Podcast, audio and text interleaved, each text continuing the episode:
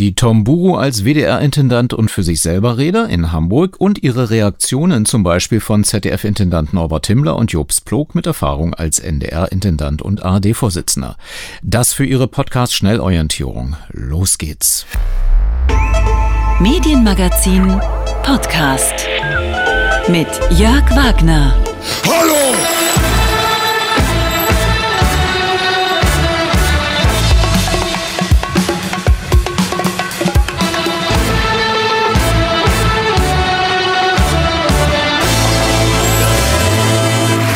Die Stimmung hier im Studio Ehrenfeld in Köln-Bickendorf ist fast so gut wie im Überseeklub in Hamburg. Denn wir reden heute mal nicht über was Geheimes im ZDF-Magazin Royal, sondern über was Offensichtliches. Der öffentlich-rechtliche Rundfunk ist scheiße. Vorwurf beim WDR. Kaltgestellt wegen kritischer Berichte. Öffentlich-rechtlicher Senderchef. 8000 Euro Ruhegeld nach nur einem Arbeitstag. Bayerischer Rundfunk. Rechnungshof konstatiert Finanzchaos. Rücktritt als MDR-Direktorin. Ehemann soll bald in Prozess um Untreueskandal aussagen. Nächster ARD-Skandal. BR-Direktorin hat zwei Dienstwagen und zwei Chauffeure. Ja, und ich sage das, direkt mal, ich sag das direkt mal vorweg. Ich äußere mich heute in der Sendung rein als Privatmann und nicht als Moderator einer ZDF-Sendung. Alles rein privat, weil ich bin ein Kind des öffentlich-rechtlichen Rundfunks. Ich hatte bei Radio Bremen mein Schülerpraktikum, mein Volontariat, meine Konfirmation, mein erstes Mal, mein, mein letztes Mal. Ich liebe den öffentlich-rechtlichen Rundfunk. Ich atme den öffentlich-rechtlichen Rundfunk. Der öffentlich-rechtliche Rundfunk ist so eine geile Idee. Also eigentlich, denn der öffentlich-rechtliche Rundfunk macht unabhängig, staatsfern und kritisch cooles Programm. Unser cooler öffentlich-rechtlicher Rundfunk in Deutschland, der ÖRR, ausgesprochen äh, äh, äh, der äh, ist praktisch ein Geschenk der Alliierten nach dem Zweiten Weltkrieg, weil Rundfunk in Deutschland bis 1945 nicht staatsfern und unabhängig genug war, aus irgendwelchen Gründen.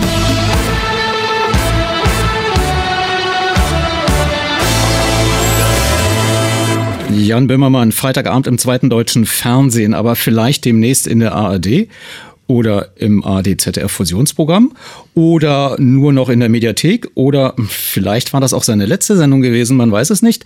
Obwohl er sprach ja als Privatmann, da sind solche Reden vom Artikel 5 Grundgesetz gedeckt, aber als Medienprofi darf man ja sowas bestimmt nicht öffentlich sagen.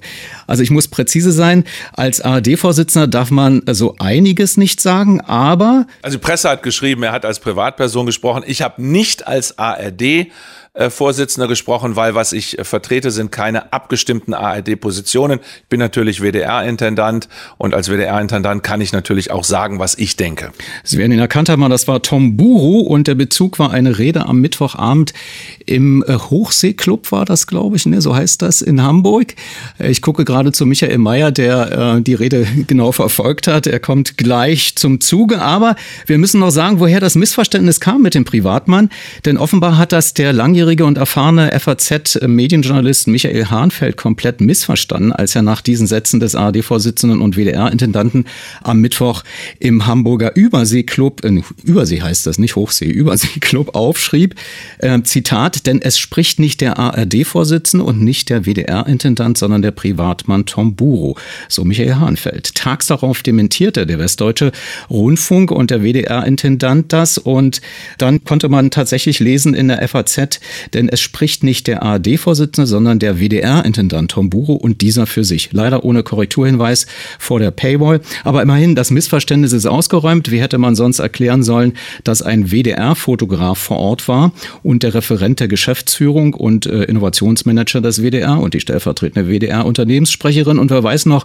wer alles vom WDR anwesend war, möglicherweise als Dienstreise äh, genehmigt, wenn es nur einen privaten Bezug gegeben hätte. Referent Sebastian Koch hatte sogar auf LinkedIn verraten, dass es eigentlich keine Einzelmeinung von Tom Buro war. Zitat, wochenlange intensive Vorbereitung und diverse Nachtschichten münden am Ende in solchen Sätzen wie Tom Buro ruft die Revolution aus. Es war spannend und herausfordernd, an diesem Moment mitzuarbeiten. Jetzt bin ich erstmal ziemlich platt und sehr gespannt, welche Wellen der Stein auslöst, den wir heute ins Wasser geworfen haben. Zitat Ende. Aber bleiben wir mal in der Annahme, Tom Buro hat nur für sich gesprochen als WDR-Intendant. Wir blicken gleich gleich näher drauf. Ich habe es angekündigt mit Michael Mayer.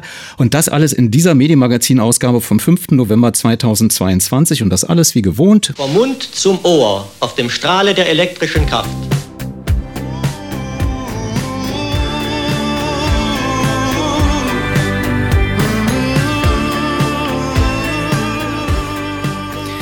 Also Sie werden es wahrscheinlich mitbekommen haben, in dieser Woche gab es einen kleinen medienpolitischen Knall.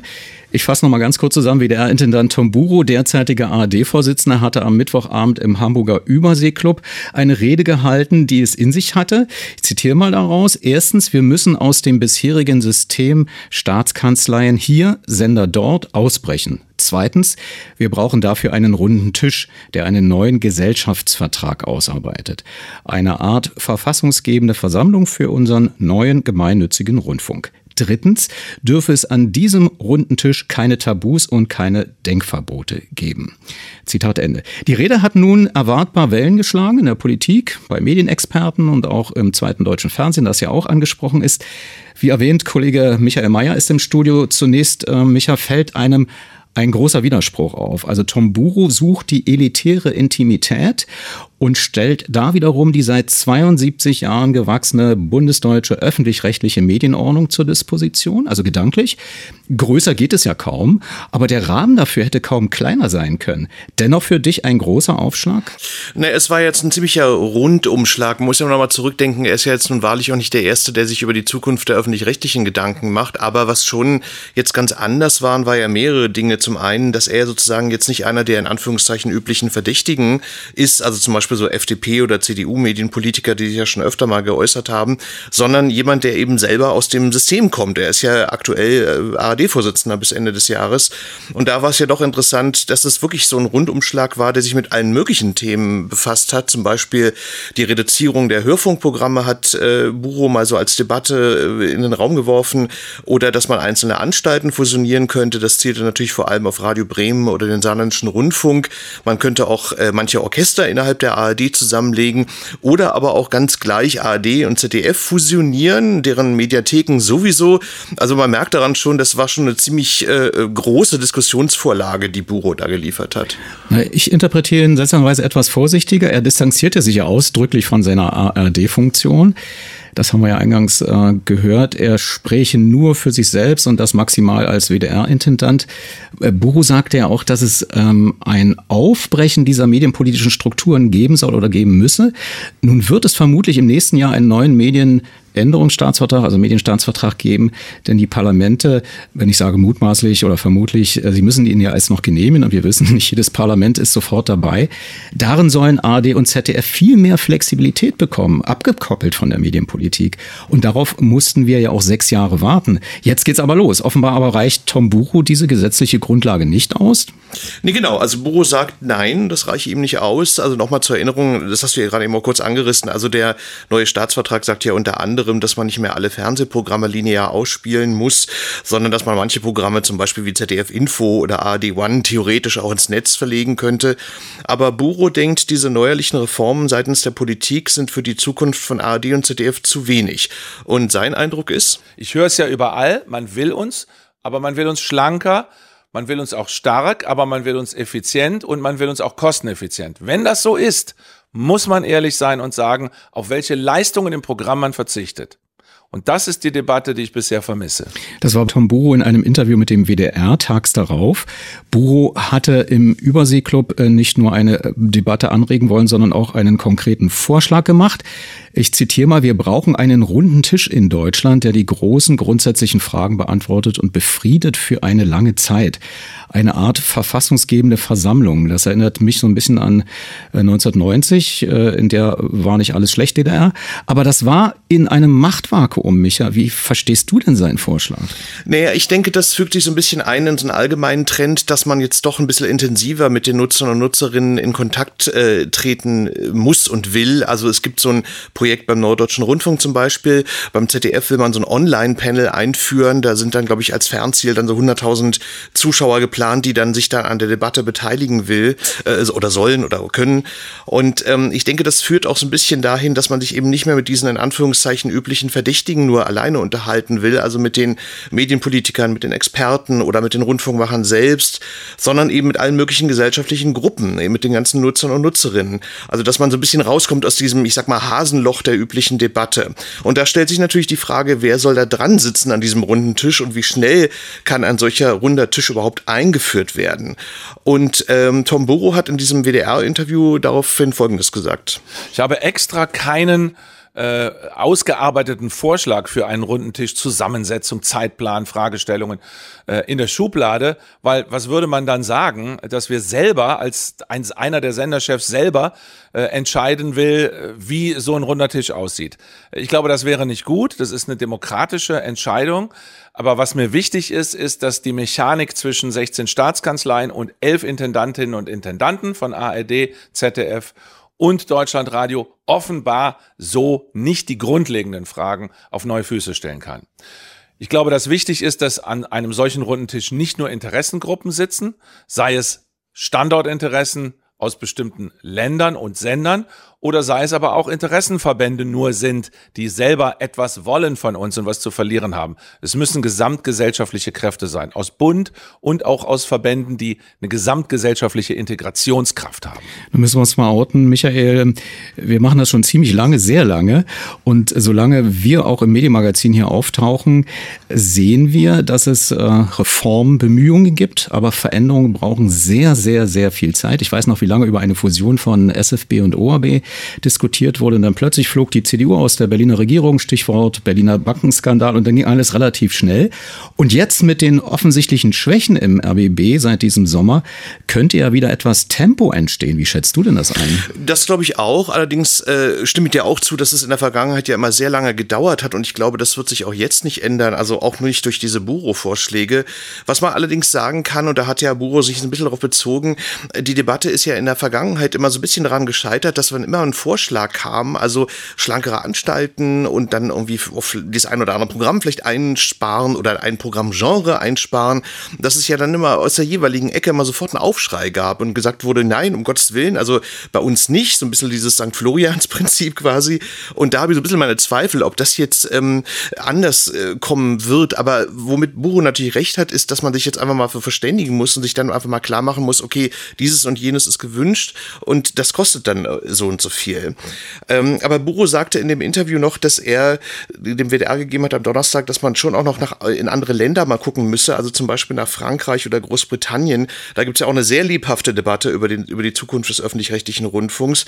Und da müsse man in Deutschland auch irgendwie so, ich sag mal, an die Spitze der Diskussion kommen, eben ohne bestimmte Aspekte zu tabuisieren. Wenn es nicht gelingt, eine ehrliche Debatte über den Zuschnitt und über die Leistungen des öffentlich-rechtlichen gemeinnützigen Rundfunks zu machen, dann wird es irgendwie übers Geld gelöst. Und übers Geld gelöst heißt, wir sind alleine mit den Problemen, auch mit den Konflikten, was wir noch können und was wir mit dem weniger Geld überhaupt noch auf die Beine stellen können. Und das will ich nicht. Ich will, dass die Gesellschaft sich ehrlich äußert, was wollen wir und das bezahlen wir dann auch. Und was man nicht mehr bezahlen will, das müssen wir dann akzeptieren. Das war Tom Buro, WDR-Intendant und in dieser Funktion, das kann man wohl sagen, ohne ihn jetzt nochmal gefragt zu haben, ARD-Vorsitzender, denn der hat sich ja am WDR geäußert.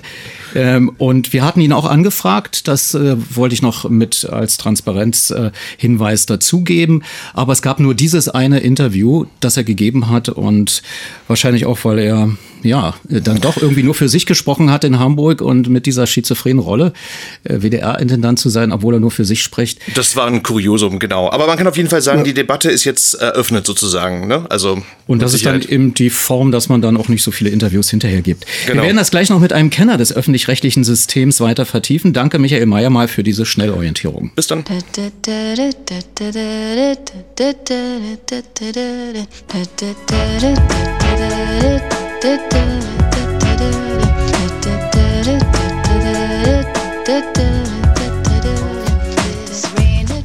Sie hören das Medienmagazin vom 5.11., zwei Tage nach der denkwürdigen Rede in Hamburg von Tom Buro. Und äh, auf Anfrage teilte der RBB mit, der RBB begrüßt, dass Tom Buro den Anstoß zu einer umfassenden gesellschaftlichen Diskussion gegeben hat. Wir denken, dass auch unser Sender und auch der ARD-Verbund von den Impulsen in seiner jetzt ohnehin anstehenden strategischen Weiterentwicklung profitieren kann. Das war die RBB-Intendantin Dr. Katrin Fernau. Ich muss mich korrigieren, merke ich gerade. Die Rede war ja am Mittwoch, also war es nicht vorgestern, sondern vorvorgestern. Für Christian Lindner FDP ist das äh, ähm, ein, ein Meilenstein. Die Initiative von Tamburo, Zitat, verdient außerordentlichen Respekt und Beachtung. Wenn wir die öffentlich-rechtlichen wieder stärken wollen in ihrer Legitimität, geht das nur durch Reformen. Dabei darf es keine Denkverbote geben. Also da zitierte auch sogar Tamburo. Rainer Haseloff, CDU, äh, Ministerpräsident aus Sachsen-Anhalt. Die Impulse von Tamburo sind bemerkenswert. Dabei spielt es für mich keine Rolle, in welcher Eigenschaft er in Hamburg gesprochen hat. Kai Gnifke, der SWR-Intendant und ab 1. Januar neuer ARD-Vorsitzender, fand wichtig, Dinge zu überdenken, die wir lange für unantastbar gehalten haben. Die Idee eines roten Tisches fand er jetzt nicht optimal. Zitat, das kann Jahre dauern. Diese Geduld habe ich nicht. Meine Sorge ist, dass in dieser Zeit der Reformeifer alarmt. Wir sollten jetzt den Elan in der ARD nutzen, um gemeinsam mit unseren Aufsichtsräten mutige Reformen anzuschieben. Dann ähm, habe ich hier noch ein Zitat von Heike Raab, SPD. Sie koordiniert ja die medienpolitischen Prozesse in der Rundfunk-Länderkommission aus Mainz heraus. Sie kritisierte, dass WDR-Intendant Tom Buru seine Reformvorschläge für die ARD im Alleingang im Hamburger Überseeklub präsentiert habe und nicht schon beim Treffen der Intendantinnen mit den Ländern am 19. Oktober in diesem Jahr. In der Allgemeinen Zeitung, die in Mainz und Umgebung erscheint, lesen wir in der Online-Ausgabe am 5. November 0 Uhr. ZDF ist straffer organisiert. Heike Raab fordert vor allem von der ARD mehr Reformwillen. Die von Buru aufgeworfene Frage, so Heike Raab, ob ARD und ZDF in Konkurrenz zu Netflix, Amazon und Disney ihre Mediatheken besser zusammenführen sollten, habe die rheinland-pfälzische Ministerpräsidentin Malu Dreyer dagegen bereits 2016 aufgeworfen. Gebremst, und das ist ein Zitat, gebremst haben hier die Anstalten. Raab hob in dem Gespräch auch hervor, dass die ARD an die 40 Gemeinschaftseinrichtungen unterhalte, deren Funktionen im ZDF in der Regel durch einfache Abteilungen abgedeckt würden. Zitat wieder, die ARD hat die Aufgabe, den Föderalismus abzubilden. Sie hat nicht den Auftrag, für jede Aufgabe eigenständige Strukturen zu bilden. Und die Reaktion vom ZDF-Intendanten Dr. Norbert Himmler können wir uns mal anhören, die ich am Ende eines Pressegesprächs einen Tag nach der Buro-Rede am 4. November in Berlin einfangen konnte. Ich habe gestern Nachmittag davon erfahren. Tom Buro hat mir eine E-Mail geschrieben und hat darauf hingewiesen, dass er abends eine große richtungsweisende Rede halten wolle. Ich glaube, die anderen waren in der AD zeitgleich mit mir informiert worden und von daher waren alle auch aufmerksam äh, für die Rede. Ich finde äh, es richtig und gut, dass man Fragen stellt für die Weiterentwicklung und die Zukunft des öffentlich-rechtlichen Systems. Das hat Tom Buro in großer Eindeutigkeit getan. Wir als ZDF sind auch für die Gespräche und für die Debatte, äh, die jetzt folgen mag, offen und auch bereit bereit, äh, um da in den Diskurs zu gehen. Was hat Sie denn möglicherweise befremdet? Denn äh, das ZDF wird ja auch zur Disposition gestellt oder eins der beiden Systeme. Ich glaube nicht, dass äh, Herr Buro das ZDF jetzt in Frage gestellt hat. Er hat gesagt, das darf keine Denkverbote gehen, so habe ich ihn zumindest verstanden. Von daher müsste ich jetzt auch nicht darauf reagieren. Äh, äh das ZDF ist gut aufgestellt, ist nationaler, ist ein effizienter Sender ähm, und ist auch beliebt bei den Zuschauerinnen und Zuschauern. Von daher stellt sich die Frage nicht. Sie sind Intendant geworden in einer Zeit, als das öffentlich-rechtliche System unter Druck geriet ausgehend vom RBB. Ähm, wie haben Sie denn auf die Entwicklungen im Sommer geblickt? Haben Sie gedacht, oh, vielleicht ist bei mir auch irgendwas äh, faul? Muss ich da jetzt äh, die Compliance-Regeln nochmal überprüfen? Oder wie war das für Sie, dieser Sommer mit diesen vielen, vielen Schlagzeilen? Die obersten Güter im öffentlich-rechtlichen sind Glaubwürdigkeit und Vertrauen.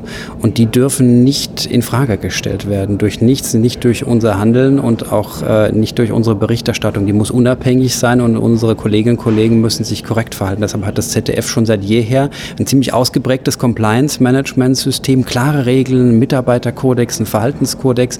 Das wird bei uns auch ziemlich gut überwacht. Aber natürlich haben wir das das jetzt zum Anlass genommen, die Diskussion äh, und auch die Berichterstattung über den RBB und auch den NDR, um all diese Regeln nochmal zu überprüfen, zu gucken, ist es wirklich vollständig, gibt es vielleicht doch noch Lücken, sind die auch modern? Das Regelwerk haben auch sehr intensiv mit unseren Gremien darüber gesprochen, mit dem Fernsehrat und mit dem Verwaltungsrat. Äh, von daher war das für uns auch nochmal eine Selbstvergewisserung, wie wir aufgestellt sind. Die AD will ja jetzt einen einheitlichen Standard schaffen mit unterschiedlichen Formen der Compliance-Regelungen. Sind Sie damit einbezogen, dass man auch mal guckt, aus der Sicht der ARD, wie macht Sinn das ZDF oder geht man da getrennte Wege? Ich glaube, die ARD guckt sehr zurzeit aufs ZDF, weil wir einen sehr modernen Staatsvertrag haben und auch sehr moderne Compliance-Regeln. Äh, ich denke, dass es jetzt erstmal Aufgabe der ARD-Anstalten ist, für Vereinheitlichung zu sorgen. Dann müssen ja auch die Gremien der ARD-Anstalten einbezogen werden. Und wenn dabei Dinge noch herauskommen sollten, die auch für uns interessant sein könnten, die wir vielleicht noch nicht haben, dann werden wir uns das selbstverständlich angucken. Auch in der Rede in Hamburg sagte Tom Buro, dass es irgendwann mal eine öffentlich-rechtliche Mediathek geben würde. Das ist ja schon auch vor dieser Rede immer mal wieder im Gespräch gewesen. Eine Folge war, die Möglichkeit der Auffindbarkeit zu erhöhen in der ZDF-Mediathek ARD-Produkte und umgekehrt. Wie sieht denn da der Fahrplan aus für eine gemeinsame öffentlich-rechtliche Mediathek? Ist das noch Zukunftsmusik oder ist das tatsächlich das Ziel? Ich rede von einem gemeinsamen öffentlich-rechtlichen Netzwerk. Ich glaube, das ist wichtig, dass die Sender ihre Identität bewahren können und gleichzeitig ist es wichtig für die Nutzerinnen und Nutzer, dass die Programme leicht auffindbar sind, dass man sich vielleicht auch selbst in, der, in den Mediatheken auch einmal nur einloggen muss, um dann auch alles nutzen zu können, dass man eine gute Nutzerführung hat. Auch diese Dinge werden wir alle anpacken gemeinsam. Das ist beschlossen zwischen ARD und ZDF, die gemeinsame Suche, die Empfehlungssysteme voranzutreiben. Ähm, und das wird in einer gut vernetzten Welt dann auch stattfinden. Und ich glaube auch relativ bald stattfinden. Und gleichzeitig, ich glaube, dass es gerade auch für junge Nutzerinnen und Nutzer wichtig ist, sorgen wir für Transparenz. Äh, Transparenz insbesondere in der Mediathek. Wir werden ab heute alle Algorithmen offenlegen, die die Mediathek äh, bearbeiten und gleichzeitig die auch erklären. Das ist nicht ganz leicht, aber ich glaube, dass ein ganz großes Unterscheidungsmerkmal sein kann, auch gerade zu den amerikanischen Anbietern. Wie funktionieren die Mechanismen der Mediathek? Wie funktionieren die Algorithmen, das offen zu legen und auch zu erklären? Wo wird man das sehen? In der Mediathek-Startseite. Aber eine Mediathek braucht natürlich Programm. Sie kommen aus dem Programm, waren jahrelang Programmchef sozusagen des ZDF. Wie sehen Sie es denn jetzt als Intendant? Ähm, gibt es da Duftmarken, die Sie weiterentwickeln wollen oder setzen Sie neue Akzente jetzt im kommenden Jahr? Denn man muss ja immer sehen, äh, Fernseharbeit ist mitunter sehr lange vorausgeplant. Ich habe zwei tolle Direktorinnen, die fürs Programm verantwortlich sind. Ähm, Bettina Schausten in der Chefredaktion und Nadine Bilke für die Programmdirektion. Und die haben natürlich auch den Freiraum, jetzt auch ihre eigenen Ideen einbringen zu können. Und trotzdem gebe ich zu, ich werde immer ein Intendant sein, der großen Spaß hat, auch Programm zu gestalten und da auch mitzutun. Können Sie uns so ein bisschen äh, Ihre Vision erläutern? Was machen Sie als Intendant jetzt, was Sie möglicherweise als Programmdirektor nicht konnten? Gibt es da ähm, neue Leitlinien? Wollen Sie neue Zielgruppen erreichen? Wollen Sie auf das lineare Programm verzichten? Was ist Ihr Plan? Also ich habe ja äh, das ZDF-Programm auch als Mitglied der Geschäftsleitung schon in den letzten Jahren auch sehr einvernehmlich mit Thomas Bellot vorangebracht. Und den Weg gehen wir jetzt auch weiter. Es ist wichtig, dass wir uns differenzierter aufstellen. Ähm, es wird eben nicht mehr möglich sein, alle, alles Publikum über einen großen Ausspielweg zu erreichen. Von daher müssen wir uns Gedanken machen, nicht nur über die Partnerkanäle und Digitalkanäle, sondern auch über die Mediathek und andere Ausspielwege, müssen gezielter auf einzelne Gruppen von Menschen zugehen, die wir vielleicht bisher zu wenig erreichen. Wir wollen zugehen stärker auf junge Zielgruppen, die wir zurzeit noch unterproportional erreichen und denen auch ein attraktives Angebot machen. Und das ist dann nicht unbedingt in den linearen Kanälen, sondern in der Mediathek und auch auf den Social Media Ausspielwegen. Und ZDF Neo, wird das auch sich ändern müssen oder wollen? Das hat sich immer geändert in den zehn Jahren, dass es existiert und seit ich es gegründet habe. Und ich spüre da auch eine große Veränderungsbereitschaft und Modernisierungsbereitschaft auch für die Zukunft. Dr. Norbert Himmler war das. Ich noch eine kleine Zeitkorrektur am 3. November 2022, weil es war ja der Donnerstag, der Tag nach der Buro-Rede. Hier allerdings nicht in Hamburg, sondern in Berlin. Und ähm, er ist seit Mitte März 2022 ZDF-Intendant und davor war er ZDF-Programmdirektor. Übrigens werden bis einschließlich 2025 100 Millionen Euro umgeschichtet im ZDF, um die unter 50-Jährigen zielgerichteter zu bedienen, aber auch ähm, die sozialen Schichten, die bisher unterrepräsentiert seien. Soweit also dieser Komplex, aber es bleibt beim Thema Buro.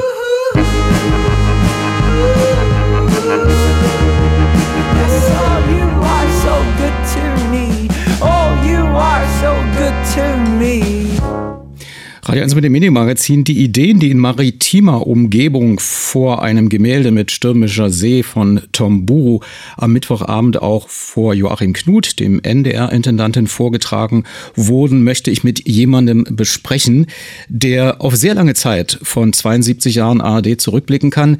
Denn er kam 1977 als studierter Jurist zum Norddeutschen Rundfunk, war dann NDR-Intendant von 1991 bis 2008. ARD ARD-Vorsitzender von 1993 bis 94, dann nochmal, ähm, also jetzt muss ich überlegen, 2003, 2004 nochmal ARD-Vorsitzender. Ich grüße Jobs Plog, hallo, nach Hamburg. Hallo, ich grüße Sie zurück. Ist denn der Hamburger Überseeklub ein Ort, wo schon öfter mal programmatische Reden von Intendanten äh, gehört oder gehalten wurden? Äh, waren Sie zum Beispiel schon mal da? Ich glaube, ich war schon mal da, aber sicher nicht mit einer programmatischen Rede. Äh, eigentlich eignet sich der Überseeklub dafür weniger. Äh, schon gar nicht für revolutionäre äh, Vorstellungen. Können Sie sagen, warum der sich nicht eignet? Äh, Schwerpunkt Wirtschaft, äh, Kaufmannschaft, Hafen äh, und eben auch mit der maritimen Umgebung. Also Sie haben schon das richtig geschildert.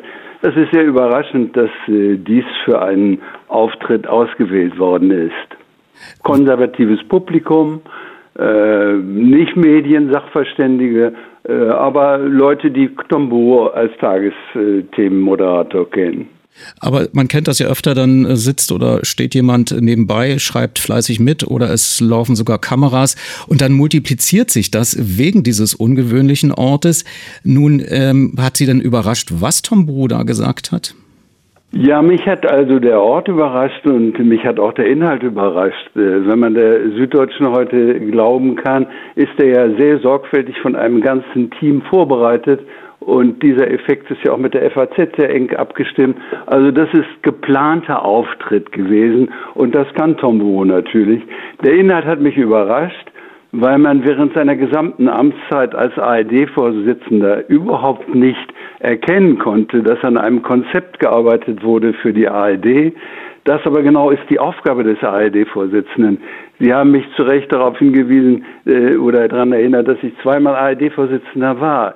Das begründet auch meine Erfahrung, dass man die ARD führen kann, wenn man sie führen will wenn man sich mit den Kollegen abstimmt, wenn man ein Ziel hat und wenn man eine Strategie hat.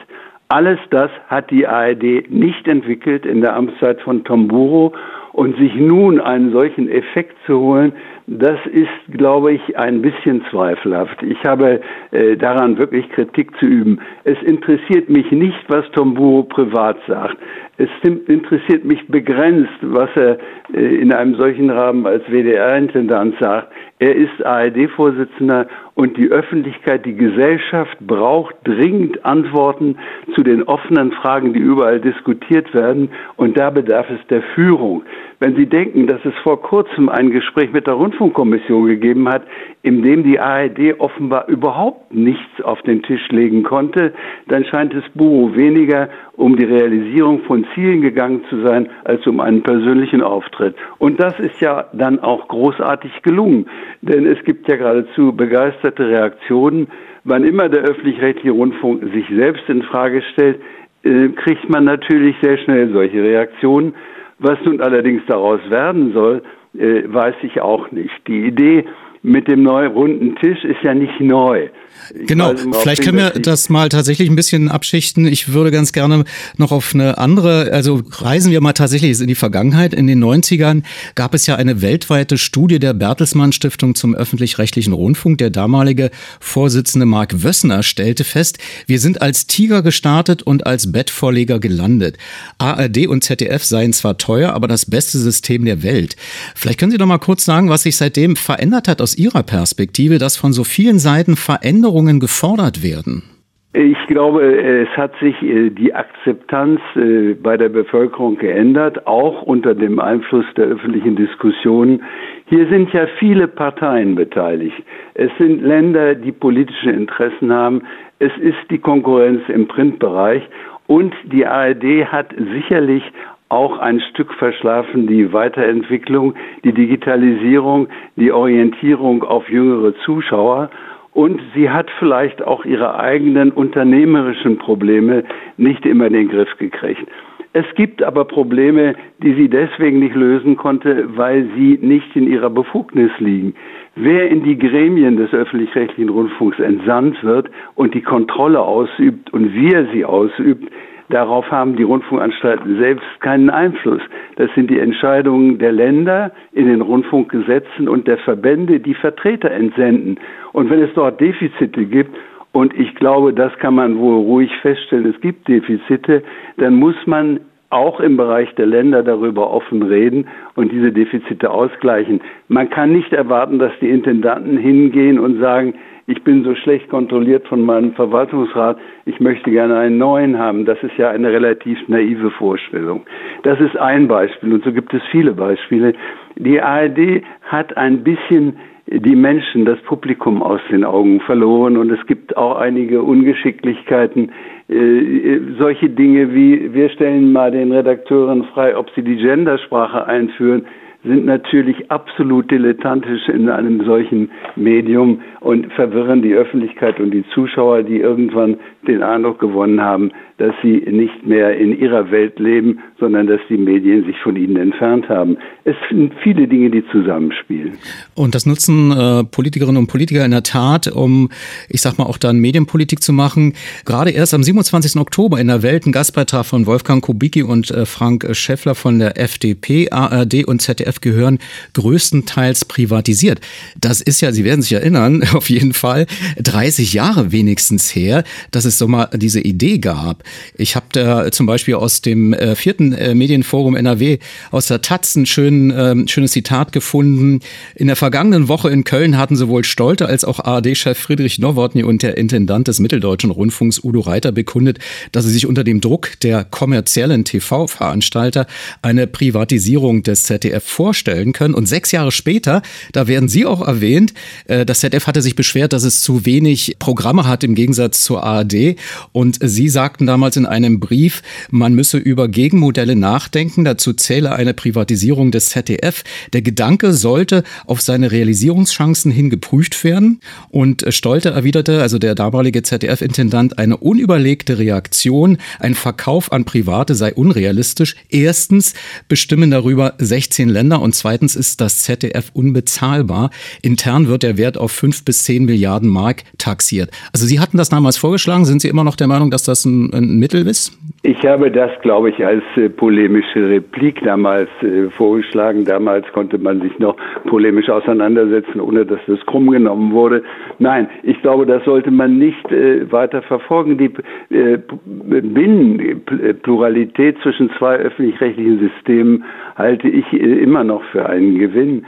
Ähm, die Erörterung, wenn Herr Kubicki vorschlägt, dass etwas privatisiert werden soll, dann liegt das in seiner allgemeinen politischen Ideologie. Wenn es nach Herrn Kubicki gegangen wäre, hätte es wahrscheinlich nie öffentlich-rechtlichen Rundfunk gegeben. Das muss man ja überhaupt noch mal ins Gedächtnis rufen. Die Politik war ja nun durchaus nicht immer der Verbündete des öffentlich-rechtlichen Rundfunks, auch in den Anfängen nicht. Es sind die Engländer, die uns dieses vorzügliche System äh, an der BBC orientiert als Besatzungsmacht geschenkt haben. Ich glaube, die Deutschen wären eher auf einen modifizierten Staatsrundfunk oder eben auf ein kommerzielles Modell gekommen. Und wenn das Bundesverfassungsgericht diese Initiativen nicht immer wieder verhindert hätte, hätte die Politik wahrscheinlich eine ganz andere Rolle gespielt. Wir dürfen nicht vergessen, wenn wir über Politik und Rundfunk reden, dass die Anstalten häufig, die Rundfunksender mussten häufig den Schutz des Verfassungsgerichts gegen politischen Einfluss äh, suchen, der darin in der, äh, in der Häufung von politischen Gremienmitgliedern bestanden hat oder in der Politisierung des Gebührenfestsetzungsverfahrens. Es ist immer Karlsruhe gewesen, das den Weg zur Freiheit an dieser Stelle aufgemacht hat. Ja, erinnern wir uns doch mal an das Jahr 1995. Hören wir mal in die Tagesschau vom 28. und 30. Januar rein. Eine durchgreifende Strukturreform der ARD haben die Ministerpräsidenten von Bayern und Sachsen, Stoiber und Biedenkopf gefordert. In einem gemeinsamen Thesenpapier sprechen sich die beiden Unionspolitiker dafür aus, gegebenenfalls auf das ARD-Vollprogramm zugunsten der Regionalprogramme im dritten zu verzichten. Schon wegen der angespannten angespannten finanziellen Situation des öffentlich-rechtlichen Rundfunks sei ein weiterer Aufschub bei dessen Neuordnung nicht zu verantworten. Nach den Worten des hessischen Ministerpräsidenten Eichel werden die SPD-regierten Länder eine solche Demontage des öffentlich-rechtlichen Fernsehens nicht mitmachen. Ebenso wie Eichel sprachen auch andere SPD-Politiker von einem Versuch, den privaten Fernsehveranstaltern zusätzliche Frequenzen zu verschaffen. Dagegen drohte CSU-Chef Weigel mit Konsequenzen, falls es nicht zu einer durchgreifenden Strukturreform der ARD kommen sollte. Es gebe die Möglichkeit, so Weigel, Verträge zu kündigen und den Hebel über die Gebühren anzusetzen. Ja, Herr Plog, da werden alte Erinnerungen wach. Sie haben es beschrieben. Das äh, Bundesverfassungsgericht musste immer wieder quasi den juristischen Rahmen äh, feststecken und äh, Menschen erinnern, die eigentlich damit beruflich zu tun gehabt haben. Aber warum haben sich Stoiber und Biedenkopf letzten Endes nicht durchgesetzt?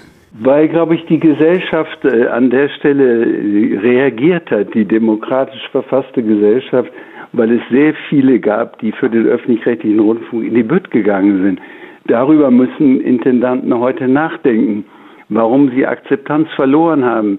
Ich erinnere mich noch an die Drohung zum NDR-Staatsvertrag damals von Schleswig-Holstein und Niedersachsen, als der NDR zu zerfallen drohte. Da ist der Intendant Neufer auch mit seinem damaligen Justiziar Ploch, mit dem Personalrat, vielen Mitarbeitern auf der Roten Baumchaussee marschiert und es haben sich viele Bürger für den öffentlich-rechtlichen Rundfunk angeschlossen. Das muss wiederhergestellt werden, das Band zwischen den Rundfunkanstalten und denen, die sie nutzen. Und an solchen Stellen muss man sich selbstkritisch fragen, was man besser machen kann. Das ist doch gar keine Frage. Aber wie soll das geschehen, Herr Plog? Man kann sich ja nicht selbst aus dem Sumpf ziehen, sage ich mal, so wie der Lügenbaron. Nee. Und äh, es muss ja jemand geben, der einen Impuls setzt. Also wenn ich jetzt mit Ihnen einen runden Tisch gründen würde und dann noch meine Nachbarin dazu holen würde und noch vielleicht andere aus dem Haus, wir sind ja kein legitimes Gremium, um jetzt zu sagen, wir sind der runde Tisch. Und da kommen wir wieder zu, zu dem Ausgangspunkt äh, zurück. Kai Gnifke, ja. der SWR-Intendant, sagt, das dauert ihm zu lange. Er hat nicht die Geduld. Tom Buru meint runder Tisch. Was was meinen Sie? Ich habe vor anderthalb Jahren selbst einen runden Tisch vorgeschlagen. Ich weiß nicht, ob die Mitarbeiter sich dort auch bedient haben in der FAZ. Ähm, und da waren anderthalb Jahre mehr Zeit. Inzwischen sind äh, anderthalb Jahre vergangen. Ich habe in der Tat damals die Überlegung gehabt, ob der Bundespräsident einen solchen Anstoß geben kann, der keine Zuständigkeit in Rundfunkfragen hat, aber doch jedes gesellschaftlich bedeutsame Thema besetzen kann. Und wenn der eine hochrangige Kommission einsetzt, die nicht etwa ein Gesetzgebungsverfahren ersetzen, aber doch Ideen entwickeln, eine Art Blaupause. Wie könnte öffentlich-rechtlicher Rundfunk aussehen, wenn man ihn heute neu entwickelt? Wie könnten Bürger besser beteiligt werden? Und, und, und es gibt tausend Fragestellungen, die man diskutieren kann. Das muss nicht Jahre dauern. Das muss äh, Sachverständige, intelligente engagierte Demokraten können so ein Konzept entwickeln in kurzer Frist. Das ist ja auch kein Gesetzgebungsverfahren. Das sind Vorstellungen, die man dann der Politik, den Rundfunkanstalten an die Hand geben kann. Denn aus der Interessenlage der Länder heraus, die ja Standortinteressen haben, die politische Interessen haben, die unterschiedliche Vorstellungen vom Rundfunk und seiner Finanzierung haben, von denen allein oder von den Rundfunkanstalten, die natürlich ein gewisses Beharrungsvermögen an den Tag legen, von da allein kann es einen solchen Anstoß nicht geben. Äh, man muss sich zutrauen, die Intelligenz, die demokratische verfasste Gesellschaft äh, äh, an diesem Prozess zu beteiligen. Nur dann wird es wieder der Rundfunk der Bürger, den es irgendwo doch mal gegeben hat. Wir müssen noch mal kurz hören, was Tom Buro in dem Interview mit dem Westdeutschen Rundfunk am Donnerstag gesagt hat, also einen Tag nach seiner Rede. Es wurde ja gesagt, er hat einfach nur so einen Stein plumpsen lassen. Also ich habe nichts äh, vorzuschreiben, aber ich denke, das sollte kein Ewigkeitsprojekt sein, sondern eins, was vielleicht ein Jahr läuft oder ein gutes ja. Jahr. Ich glaube, das ist zu schaffen. Aber da müssen sich kluge Menschen mal Gedanken drüber machen. Da müssen äh, auch honorige Persönlichkeiten rein, die sowohl die verfassungsrechtliche Dimension erfassen. Es ist eine komplexe Aufgabe. Medienpolitik ist komplizierter, als es von außen aussieht. Äh, und ähm, dann könnte man sowohl was die Zusammensetzung als auch den Zeithorizont als auch die Fragestellungen, die beantwortet werden müssen, äh, definieren und festlegen. Aber ich glaube, das muss kein Endlosprojekt sein. Herr Plog, das aber sich, äh, das deckt ja, sich genau. exakt mit meinen Vorstellungen. Aber irgendjemand muss es doch in die Hände nehmen. Das ist so auch unkonkret. Da müssten Persönlichkeiten, Honorige, ja, aber das, da fühlt sich doch keiner angesprochen. Fühlen Sie sich jetzt angesprochen und machen Sie den runden Ich Tisch? fühle mich angesprochen, aber ich habe eine Vorstellung damals entwickelt, die ich immer noch für valabel finde. Und wenn die ARD sich dahinter gestellt hätte seinerzeit und äh, der ARD-Vorsitzende dem Bundespräsidenten einen entsprechenden Brief geschrieben hätte, wäre das ein gangbarer Weg gewesen. Warum sollte er das jetzt nicht tun? Aber man kann ja heute nicht mal sagen, ob er die ARD hinter sich hat, sondern er spricht ja als Tom Buro oder als WDR-Intendant oder vielleicht weder das eine noch das andere oder als Festredner. Ich habe keine Ahnung. Jedenfalls, die ARD ist dort nicht vertreten worden. Weder hat er das behauptet, noch haben die Kollegen, mit denen ich äh, Kontakt habe, dies so empfunden. Aber ich muss noch mal wirklich auf das Machbare zurückkommen, bei der Konstellation aller Interessen. Also das ist ja fast so wie in der Fabel mit, mit dem Krebs, mit dem äh, äh, Schwan und, und so weiter, wo alle in die Richtung ziehen und der Wagen bleibt letzten Endes stehen. Äh, wie ist denn sowas tatsächlich äh, hinzubekommen, unabhängigen Sachverstand äh, zu organisieren? Dass man die Politik etwas raushält, mehr Bürgerbeteiligung, aber irgendjemand muss doch hier Regie führen. Irgendjemand, das kann doch nicht so passieren wie damals in der DDR, wo durch ein Machtvakuum sich plötzlich Kirchenvertreter gesagt haben, wir setzen uns an den runden Tisch. Nein, äh, da muss man äh, wirklich äh, schnell drüber nachdenken und in der Tat äh, die Anfrage des ARD-Vorsitzenden, um das nochmal aufzugreifen, an den Bundespräsidenten, ob er einen solchen Prozess auslösen würde, das wäre ja ein Weg, der eine gewisse Legitimation hat. Ich wüsste keinen besseren Weg im Augenblick. Und wenn man dann eine solche Gruppe zusammengestellt hat, werden die sich einen Vorsitzenden wählen und dieser Vorsitzende wird dann versuchen, Arbeitsergebnisse zu erzielen. Das ist in einer Demokratie ja doch ein Verfahren, äh, das einen besonderen Reiz hat. Es muss ja nicht irgendwie alles immer von oben äh, vorgeschrieben werden, sondern hier würde man etwas Neues wagen äh, und die Demokratie müsste zeigen, dass sie solche unkonventionellen gesellschaftlichen Prozesse organisieren kann. Am 8. November ist übrigens AD-weit ein sogenannter Dialogtag mit dem Publikum. Es wäre schön, wenn man dieses Thema jetzt aus dem Medienmagazin und äh, natürlich angestoßen von Tom Buo da mitnehmen könnte und darüber diskutieren könnte, wie es praktikabel zu machen sei. Ich bedanke mich erstmal bei Jobs Blog. Vielleicht sieht man Sie in der einen oder anderen Rolle gerade in diesem Prozess nochmal wieder. Ich glaube, Sie haben uns immer noch sehr viel zu erzählen und vielen Dank dafür, dass Sie es hier im Medienmagazin getan haben. Herzlichen Dank für die Gelegenheit, äh, mich nochmal zu diesem Thema zu äußern. Denn es ist ja schwierig, ein Forum dafür zu bekommen wenn man kein Amt hat. Äh, aber das Medienmagazin und auch dazu wirklich äh, mein, mein Dank ist ja einer der ganz wenigen äh, Foren für solche Themen, die noch funktionieren. Das war jetzt nicht bestellt. Vielen Dank. Jobs Pluck. Kalk und Welk, die fabelhaften Boomer Boys. Endlich haben Kalkofe und Welke einen eigenen Podcast, in dem was passiert? Kalk. Das ist so gut, wir reden nie ja. ineinander rein. Nein, nie. Grundsätzlich würde reden, Prinzip wenn der andere von uns, redet. weil wir wissen, dass es auch für den Zuschauer weil du und den Hörer dich total ja nervig. Zwei gleichzeitig konzentrieren. Ganz genau meine Meinung. Ich will vor allem den Menschen ja nicht vorschreiben, wo sie den hören sollen. Den kann man überall und immer hören, egal ob das beim Sport in der Sauna oder äh, nackt beim Autofahren ist. Das oder ist während man jemanden operiert. Das geht alles. Es geht alles. Ja, immer. Das ist auch das Geile an der ARD-Audiothek, dass die das einem nicht vorschreibt. Kalk und Welk. Immer montags in der ARD-Audiothek. Mit Oliver Kalkofe und Oliver Welke. Der fabelhafte Boomer-Podcast. Alle Infos auch auf radio1.de. Nur für Erwachsene.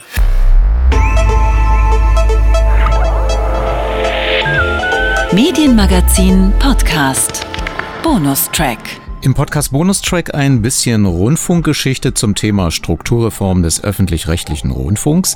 Ein zäher, multikausaler Prozess, wie Sie gleich mit dem ersten Track hören werden, als Jobs Plog einen Vorschlag machte zur gerechteren Rundfunkfinanzierung, damals als Intendant des Norddeutschen Rundfunks. Medienmagazin auf Radio Brandenburg, 3.11.1995. Radio Brandenburg mit dem Medienmagazin. Eine Meldung dieser Woche. Die ARD darf lizenzierte Spielfilme weiterhin über die Astra-Satelliten ausstrahlen, muss dafür aber eine zusätzliche Gebühr zahlen. Das hat das Oberlandesgericht Frankfurt-Main in einem Rechtsstreit der ARD mit dem amerikanischen Lizenzgeber der Filme entschieden. Die Höhe der Gebühr müssen nun das Landesgericht festlegen. Landgericht, pardon. Damit sind wir schon direkt beim Thema. Hörfunk und Fernsehen werden immer teurer. Wir sind in unserem Fortsetzungskrimi Rundfunkgebühren, aus denen neben den Werbe Werbeeinnahmen unter anderem solche Lizenzgebühren eben beglichen werden müssen. Dies ist sozusagen die Versinnlichung des oft zitierten Mehrbedarfs der ARD. Letzte Woche hatte es sich ja im Medienmagazin von Radio Brandenburg schon angedeutet, dass der Norddeutsche Rundfunk die Diskussion um die Einstufung der zukünftigen Rundfunkgebühr mit einer hanseatischen Note sozusagen bereichert. Wortführer ist der ehemalige ARD-Chef und weiterhin amtierende Intendant des NDR, Jobst Plog, den ich jetzt im Hamburger Funkhaus begrüßen darf. Guten Morgen. Guten Morgen, Herr Wagner. Herr Plog, Sie werden in den Printmedien dieser Tage als jemand beschrieben, der die Geschlossenheit der ARD untergrabe, mit Überlegungen zu einem gebührentechnischen Ausscheren des NDR aus der Arbeitsgemeinschaft der öffentlich-rechtlichen Anstalten. In Ihrer Funktion als ARD-Intendant seinerzeit beschworen Sie doch den Zusammenhalt der elf ARD-Anstalten. Erklären Sie bitte diesen Widerspruch. Es ist kein Widerspruch. Der Widerspruch liegt allenfalls darin, dass einige Kollegen in den Printmedien über etwas schreiben, von dem sie nichts verstehen. Ähm, was haben wir vorgeschlagen? Wir haben vorgeschlagen, dass man nicht mehr das tut, was man bisher immer getan hat, die ARD als Gemeinschaft zu betrachten, wenn es um Gebührenermittlung geht, sondern dass man das tut, was man mit dem ZDF auch macht, nämlich sich den Bedarf jeder einzelnen Anstalt ansieht, ihn konkret berechnet und dann zu einer Gebühr kommt, die sich aus der Summe der Einzelbedarfe ergibt. Das ist alles. Warum das so sensationell sein soll, weiß ich nicht. Sie sagten gerade, äh, zurzeit wird die ARD gesamt berechnet. Äh, wie wird denn äh, das Geld zurzeit in der ARD dann gestreut? Nach welchem Prinzip? Per Gießkanne oder doch nach Einzelbedarf wieder? Nein, eigentlich doch per Gießkanne. Ich sage Ihnen mehrere Beispiele. Beispielsweise der NDR baut 500 Leute ab, 500 Planstellen. Er muss dies tun, um mittelfristig hinzukommen. Das anerkennt die KEF, die Kommission zur Ermittlung des Finanzbedarfs. Gleichzeitig sagt sie aber, da die ARD nicht insgesamt abbauen muss, oder abgebaut hat, kriegt sie eine pauschale Einsparvorgabe von wiederum 2% Personal per Jahr. Und diese Vorgabe trifft auch den NDR. Das ist absurd. Sie trifft übrigens auch den ORB, der noch gar keine Rationalisierungsmöglichkeiten hat, weil er noch im Aufbau ist, genau wie der MDR. Das ist ein Effekt. Und davon hat man mehrere. Bei den Finanzbedarfen etwa kriegt der Hessische Rundfunk bewilligt Mittel für ein Jugendradio, aber er kriegt diese Mittel nicht selektiv zugeteilt, sondern die ARD kriegt sie insgesamt. Das ist auch eine Absurdität. Und deswegen ist mein Vorschlag, ersetzt das bisherige System durch einen konkreten Ermittlung der konkreten Bedarfe für jede Landesrundfunkanstalt. Daraus ergibt sich dann immer noch eine einheitliche Gebühr und die wird verteilt zwischen den Rundfunkanstalten. Das ersetzt den Finanzausgleich. Das schafft ihn nicht ab, sondern es installiert ein anderes System der Finanzierung. Und ich glaube, dies ist das einzige zukunftsfähige System, das den föderalen Rundfunk erhält. Die KEF schlussfolgert nun wieder, dass eine separate Erfassung zur Abschaffung der bundeseinheitlichen Gebühr führe. In Bremen beispielsweise würde die Einzelgebühr dann rund 46 Mark oder so ähnlich hoch betragen. Nein, sie hat das auch in dem Kreise, in dem Gespräch mit den ARD-Intendanten nicht plausibel begründen können. Auch jetzt setzt sich doch die Gebühr aus vielen Einzelbedarfen zusammen. Da ist die ZDF-Gebühr, die ARD-Gebühr, dann kommt das Deutschlandradio mit 75 Pfennig, dann kommt Arte mit 75 Pfennig, dann kommen die Landesmedienanstalten. Und gleichwohl gibt es eine einheitliche Gebühr. Richtig ist, solange es den Saarländischen Rundfunk und Radio Bremen gibt, und ich habe absolut nichts dagegen, solange wird man mit den Gebühren, die dort im Lande aufgebracht werden, nicht hinkommen. Und gerade deswegen sage ich, wir brauchen eine Bemessung der Bedarfe, die deren individuelle äh, finanzielle Situation berücksichtigt und sie nicht abhängig macht von dem Gezerre und Gezetere um einen Finanzausgleich. Wenn die Kollegen in den Printmedien die Vorschläge sich mal in Ruhe anhören würden und ausdiskutieren würden, dann glaube ich, kämen sie zu dem Ergebnis, dass dies das einzige langfristig den Föderalismus im Rundfunk sichernde System ist. Ihre Kritiker sehen aber hinter dieser Mathematikaufgabe einen Trick. Sie würden auf Kosten, also Sie meine ich jetzt der Norddeutsche Rundfunk, auf Kosten der anderen Anstalten zu mehr Geld kommen und halten ihnen trotz Lob der KEF, Sie erwähnten es ja für Personalabbau, zu hohe Produktionskosten vor. Die Sendeminute zum Beispiel beim ORB sei angeblich 400 Mark billiger. Ihre Verwaltungskosten hätte, äh, hätten eine Spitzenposition in der ARD. Sie besetzen doppelt so viele Planstellen wie der Mitteldeutsche Rundfunk, obwohl der nur ein Viertel kleiner als der NDR sei und so weiter und so fort. Also Sie seien sozusagen das Finanzungetüm in der ARD. Das ist grotesk. Äh, wissen Sie, der Einzige, der fordert, dass die Bedarfe konkret ermittelt werden, dass also Kennziffern gebildet werden, die die Rundfunkanstalten vergleichbar machen, bin ich. Die Frage des Verwaltungskostenprozentsatzes sagt noch gar nichts. Wenn Sie nämlich sehr viel Mittel zur Verfügung haben und sehr viel Programmträgerkosten einsetzen können, dann haben Sie eine andere Relation. Die Situation von Landesrundfunkanstalten, die neu aufgebaut werden, können Sie nicht mit der Altsituation in den alten Bundesländern vergleichen. Und so gibt es zu jedem Argument ein vernünftiges Gegenargument. Ich sage doch nur, alle sollten ihre Zahlen transparent machen. Sie sollten sie durch unabhängige Sachverständige bewerten lassen. Und dann ergibt sich ein Vergleichsmaßstab für alle, der auch klar macht, dass das ZDF eine bestimmte Größenordnung erreicht hat, die mit der ARD verglichen werden muss und so weiter. Dann gibt es einen Maßstab. Ausgerechnet die, die weiterhin das Ganze im Nebel belassen wollen unter den ARD-Stationen, üben die heftigste Kritik und das richtet sich insbesondere dieser Vorwurf in den Süden, äh, wo der ARD-Pressesprecher eine bedeutende Rolle gespielt hat in der Argumentation gegen den NDR. Sie haben hier die Chance zu sagen, wollen Sie weiterhin mit der ARD-Familie gehen oder ist das tatsächlich ähm, der Anfang vom Ende? Überhaupt nicht. Ich sehe absolut keine Notwendigkeit, diese Frage zu stellen, sondern wir streiten doch um nichts anderes als um das Zukunftsrezept, wie überlebt die ARD.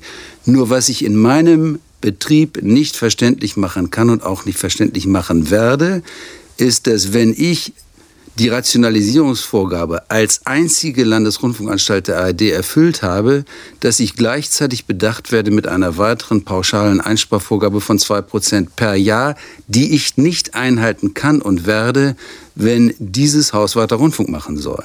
Dies sehe ich übrigens nicht alleine so. Der Verwaltungsrat des Norddeutschen Rundfunks hat dies einstimmig unterstützt und der Rundfunkrat des Norddeutschen Rundfunks hat dies einstimmig unterstützt. Also so ganz aus der Welt äh, kann diese Idee nicht sein, dass ich für dieses Haus ein Rezept finden muss, von dem ich glaube, es taucht hier und würde allen anderen Anstalten auch sehr gut anstehen, sich nicht dahinter zu verstecken, äh, dass hier eine vollkommene Transparenz von mir verlangt wird und dass sie von anderen verweigert wird. NDR-Intendant Jobs Plog in Hamburg für Differenzierung, aber nur in Familie. Schönen Dank nach Hamburg. Tschüss. Tschüss.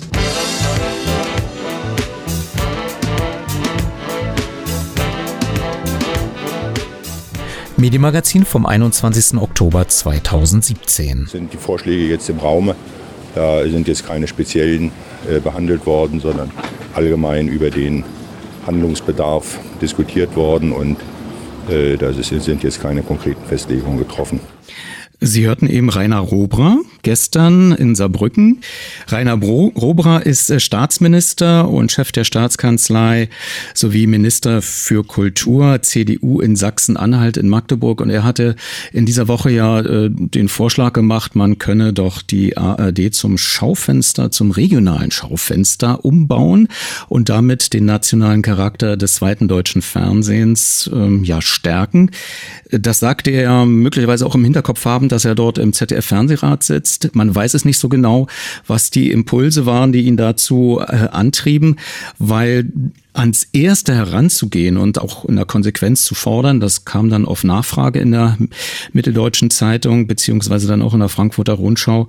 Ähm, ja, heißt das dann, dass äh, auch die Tagesschau äh, aus dem Programm entfernt werden müsse? Und er sagte, ja. Also dieser Vorschlag ähm, war so, ja, man kann sagen, gezielt platziert vor der Ministerpräsidentenkonferenz, die Mittwoch und Donnerstag stattfand und gestern am Freitag mit der Pressekonferenz ihren Abschluss fand. Und ähm, Sie haben ihn ja gerade gehört. Also da ist offenbar sein Vorschlag nicht mehrheitsfähig gewesen. Man hat allgemein gesprochen. Und worüber man genau gesprochen hat, das hören Sie in dieser Sendung. Radio 1 finanziert aus Ihren Beitragsgeldern und aus Werbung. Das erste der ARD müsse man mittelfristig zu einem Schaufenster der Regionen umbauen unter Aufgabe des nationalen Anspruchs. Die Konsequenz zum Beispiel Einstellung der Tagesschau, aber auch der Verzicht von Hollywood-Filmen, keine Ausstrahlung von TV-Duellen. Der nationale Sender wäre dann nur das ZDF. So nochmal ganz kurz zusammengefasst die Sparvorschläge des Chefs der Magdeburger Staatskanzlei Rainer Rober, CDU. Ganz kurz ja mit einem kleinen Statement am Anfang der Sendung zu hören gewesen. Und ähm, mir poppte da sofort eine große Diskussion aus der Vergangenheit auf. Ich, damit meine ich jetzt nicht, woran die meisten dachten, dass Horst Seehofer im letzten Jahr die Zusammenlegung von ARD und ZDF forderte, sondern mir fiel sofort ein Ereignis ein aus dem Januar 1995, das in der Tagesschau vom 28. Januar und 30. Januar so klang. Eine durchgreifende Strukturreform der ARD haben die Ministerpräsidenten von Bayern und Sachsen, Stoiber und Biedenkopf gefordert. In einem gemeinsamen Thesenpapier sprechen sich die beiden Unionspolitiker dafür aus, gegebenenfalls auf das ARD-Vollprogramm zugunsten der Regionalprogramme im dritten zu verzichten. Schon wegen der angespannten finanziellen Situation des öffentlich-rechtlichen Rundfunks sei ein weiterer Aufschub bei dessen Neuordnung nicht zu verantworten. Nach den Worten des hessischen Ministerpräsidenten Eichel werden die SPD-regierten Länder eine solche Demontage des öffentlich-rechtlichen Fernsehens nicht mitmachen.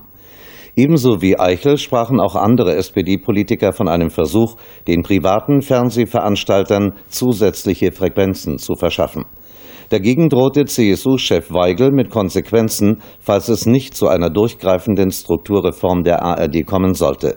Es gebe die Möglichkeit, so Weigel, Verträge zu kündigen und den Hebel über die Gebühren anzusetzen.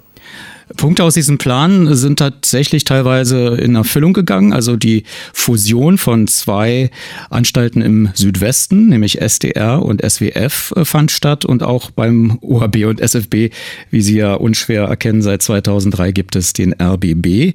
Und dann gab es natürlich auch innerbetriebliche Zusammenlegungen und äh, Konzentrationen auf äh, Synergieeffekte. Aber was eben nicht durchsetzbar war, war die Einstellung des ersten Programms oder wie es hier hieß, der Verzicht auf das erste Programm.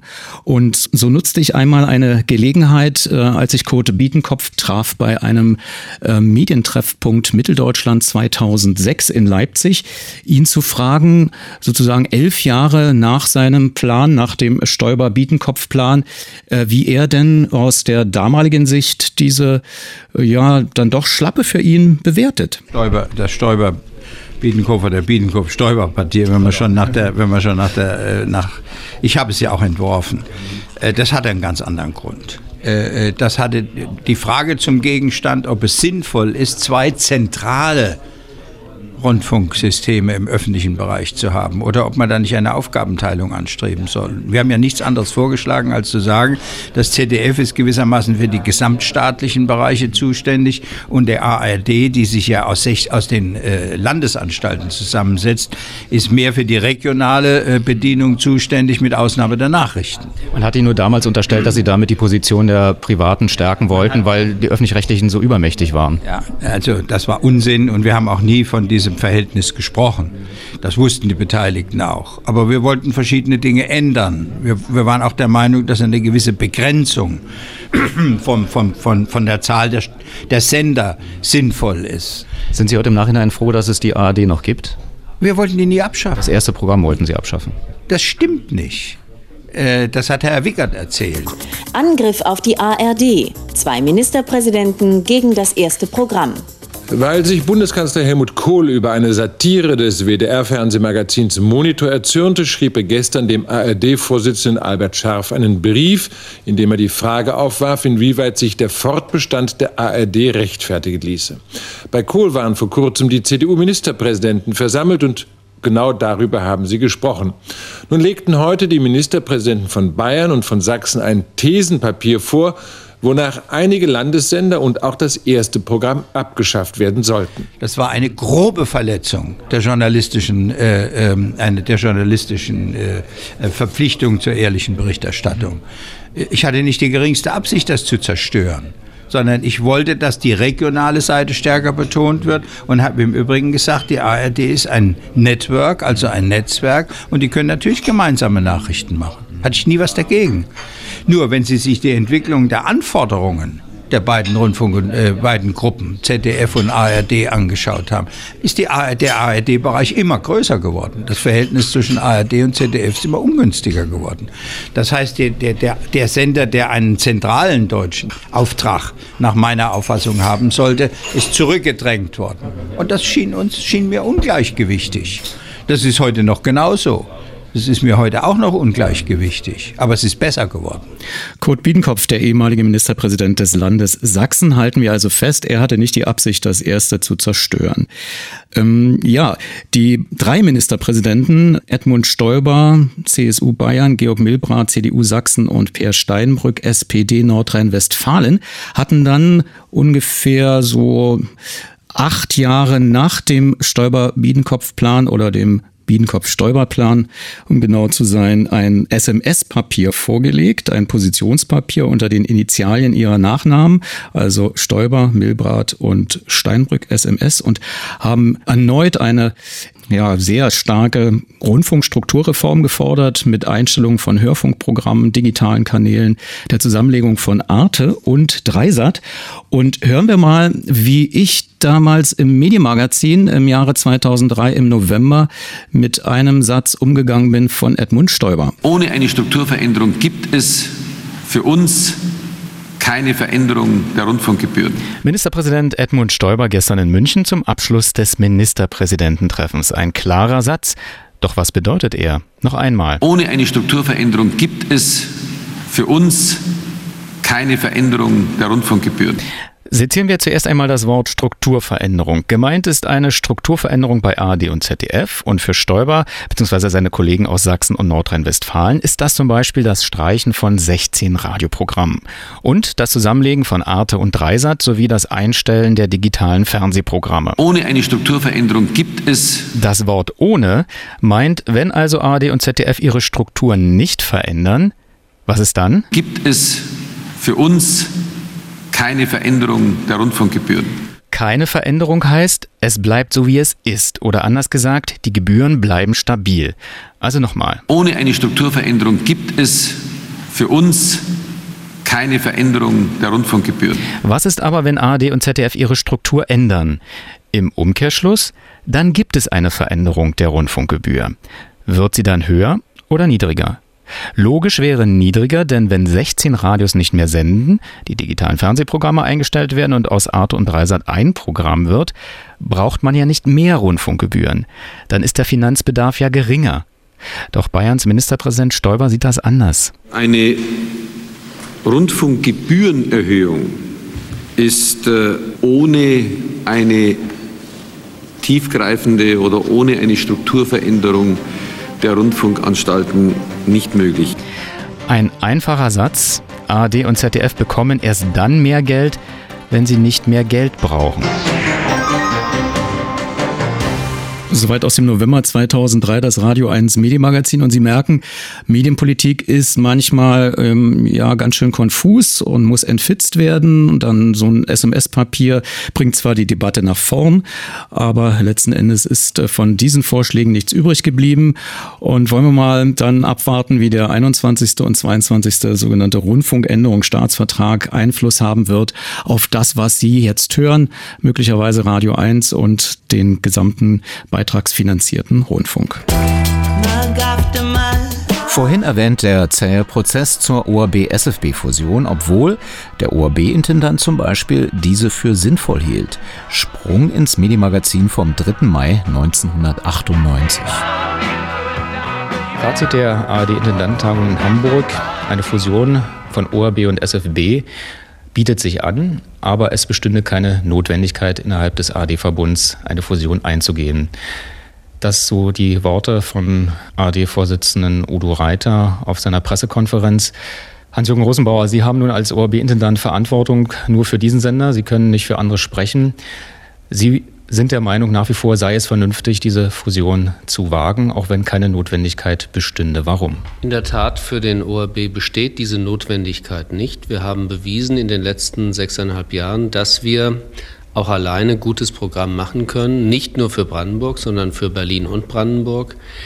Aber ich war ein Befürworter der Länderfusion bei allen Schwierigkeiten, die das mit sich gebracht hätte. Und ich bin ein Befürworter einer Fusion von zwei ARD-Anstalten, die 20 Kilometer voneinander entfernt sitzen und wo diejenigen, die unsere Gebühren zahlen, unsere Gehälter zahlen, fast alle Programme auch gleichzeitig hören können.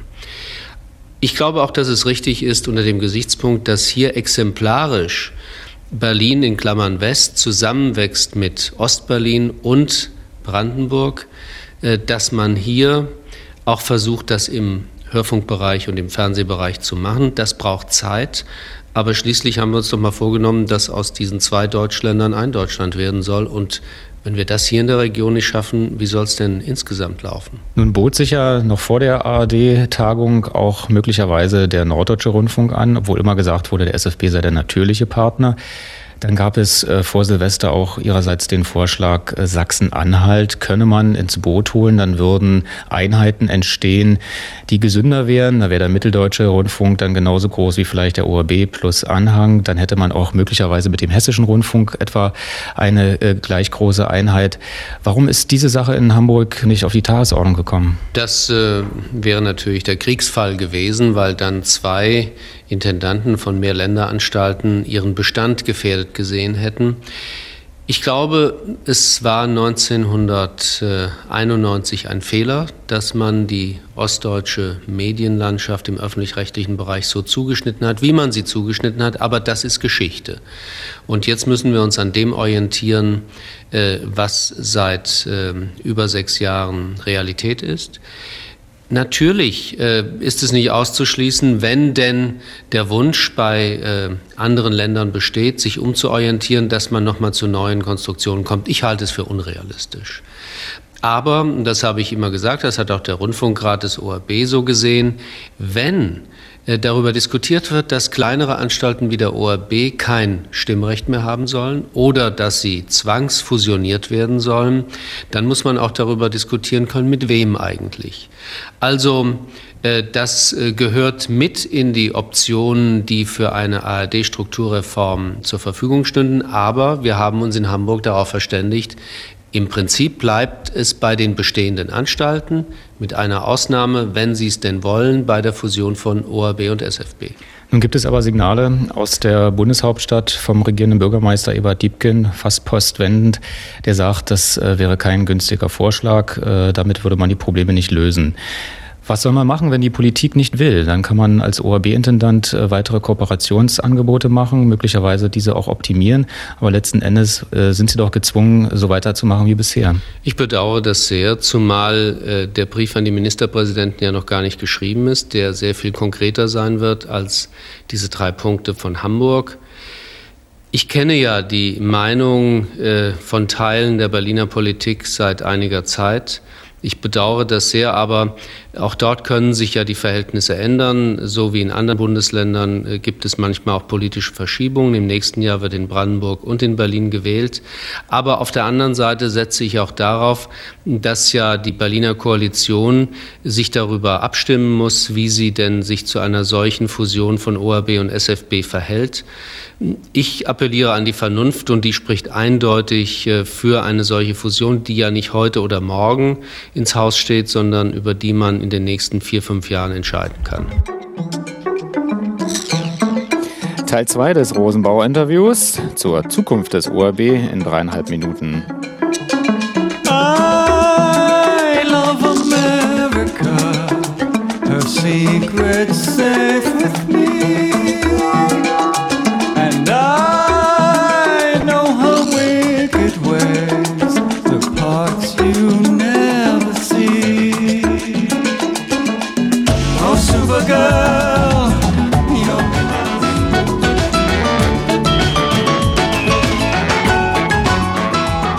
Der ORB hat ein Strategiepapier veröffentlicht in der letzten Woche. Ist dieses Papier durch die ARD-Intendanten irgendwie verstärkt worden? Können Sie auf Grundlage dieses Papiers weitermachen oder was bedeuten die Beschlüsse der ARD-Intendantentagung für die zukünftige Arbeit hier beim ORB? Nach derzeitigem Stand sehe ich mich bestätigt, auch äh, das, was die äh, Gremien beschlossen haben.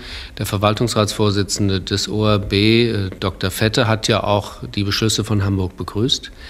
Ähm, es bleibt dabei, äh, wir behalten das gleiche Stimmrecht in der ARD. Es bleibt dabei, äh, wir sind frei in unserem Handeln. Und ähm, es wird auch künftig in der ARD große, kleine und mittlere Anstalten geben.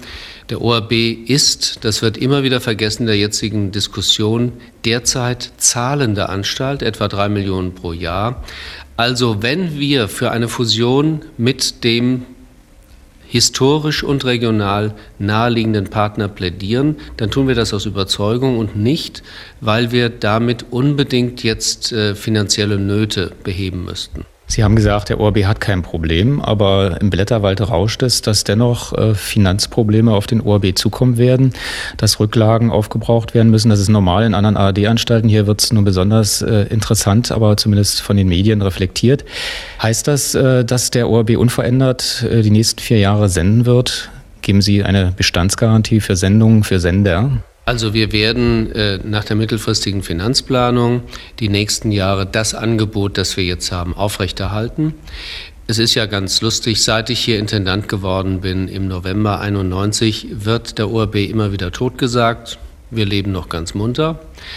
Und ähm, ich glaube, dass man sich auch bei einigen äh, Anstalten oder bei einigen in einigen Ländern gar nicht vorstellen kann, dass so etwas funktioniert es ist ja auch eine Bedrohung, muss man sagen, denn es könnte ja auch ein anderes Bundesland auf die Idee kommen, wenn das in Brandenburg funktioniert, warum nicht bei uns?